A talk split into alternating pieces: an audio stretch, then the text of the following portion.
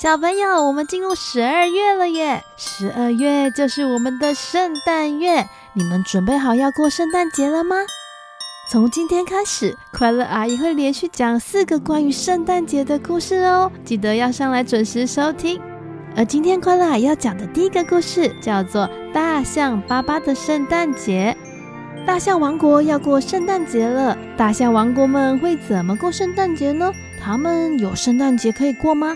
现在就让我们一起来探索这一个神秘的大象王国。记得在故事中都会有一个简单的小宝藏，要仔细听哦。故事的最后，快乐阿姨都会跟你们一起开启的。现在故事要开始喽，快坐上我们的故事游园车，准备出发，Go！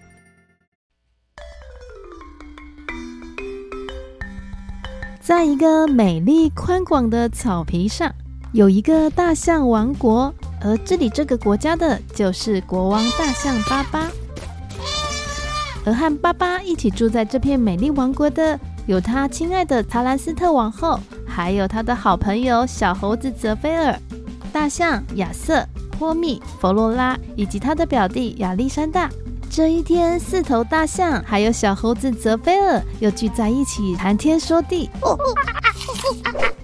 亲爱的朋友们，我刚刚听到一个非常棒的故事。据说在人类的世界里，有一个非常善良的老爷爷，他长得白花花的胡须，穿着红色的外套，戴着尖尖的帽子，背着好多玩具耶。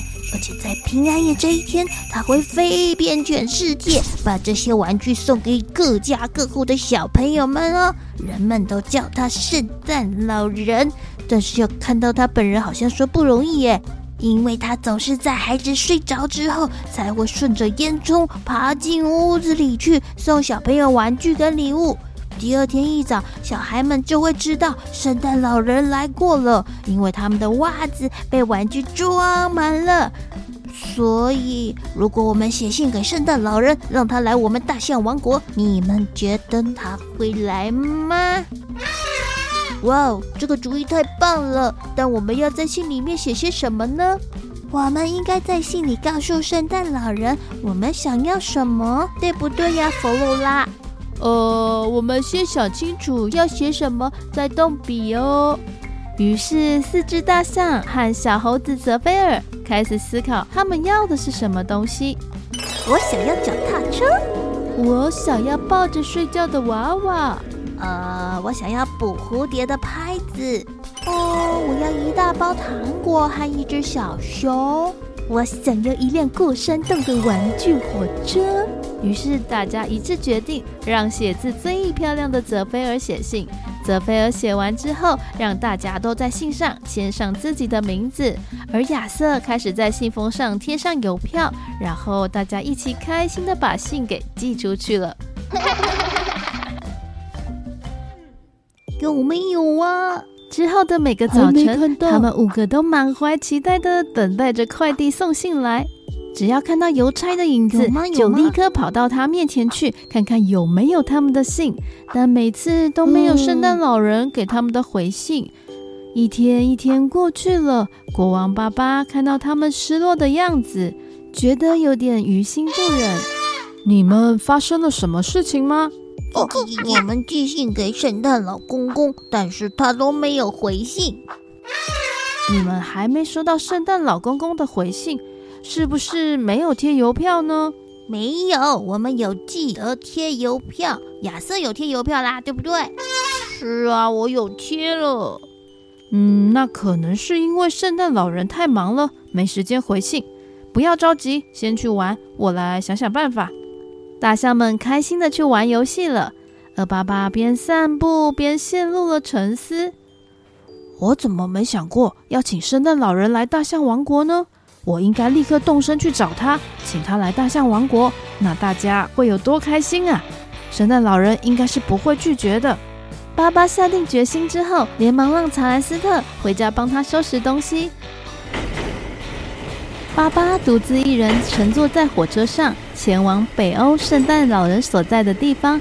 他为了不让人认出他，他还特别将王冠放在大象王国内。接着，经过一段漫长的旅程，他终于抵达欧洲，住进了一个古老安静的小旅馆。哎呦，哎呦！欢迎光临！旅馆的服务生给爸爸一间舒适的房间。进房间之后，爸爸脱去了衣服，洗了一顿好澡，他觉得好舒服哦。这个时候，他听到了一阵滴滴的声音。嗯。这声音是从哪里来的呢？在哪里呀？好像在门缝，在墙壁上，还是在天花板呢？爸爸左听右听的寻找声音的来源，他顺着声音的方向，他在地上看到了三只小老鼠。叽叽叽，你好，大块头先生，我们可以和您融洽的在一起相处一段时间吗？哦，大概不行。我只是路过这里，我要去找圣诞老人。什么？你要找圣诞老人？为什么要去别处找他？他就在这里呀，就住在这里哟。哇，天哪，实在是太幸运了！我们和他可熟了，我们现在就可以带你去看他住的屋子。等我几分钟，我穿上睡袍，就跟你们一起去找他。于是，老鼠和巴巴一起出发去找圣诞老人了。一行人在小旅馆的楼梯不停的往上爬着。这些小老鼠到底要带我去哪里呢？巴巴呀，实在太累了，他停下来喘口气，看着外头美丽的风景。嗯，圣诞老人肯定喜欢看美丽的风景，所以才会住这么高。眼前一望无际的感觉真的很漂亮哎。三只小老鼠已经到了阁楼。然后就自动地躲到小角落去。他们在小角落忙什么呢？你们跑去哪了？爸爸赶紧爬上阁楼，快过来！我们在开圣诞老人的房门了。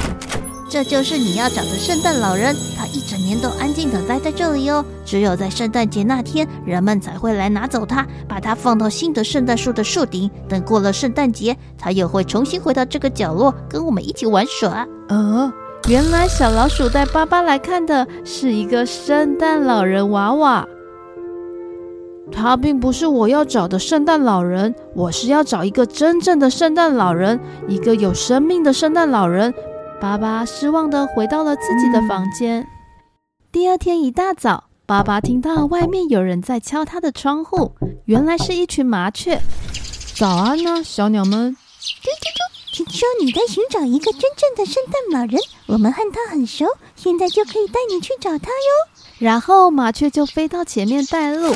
当他们穿过一条大桥的时候，麻雀兴奋地停下来。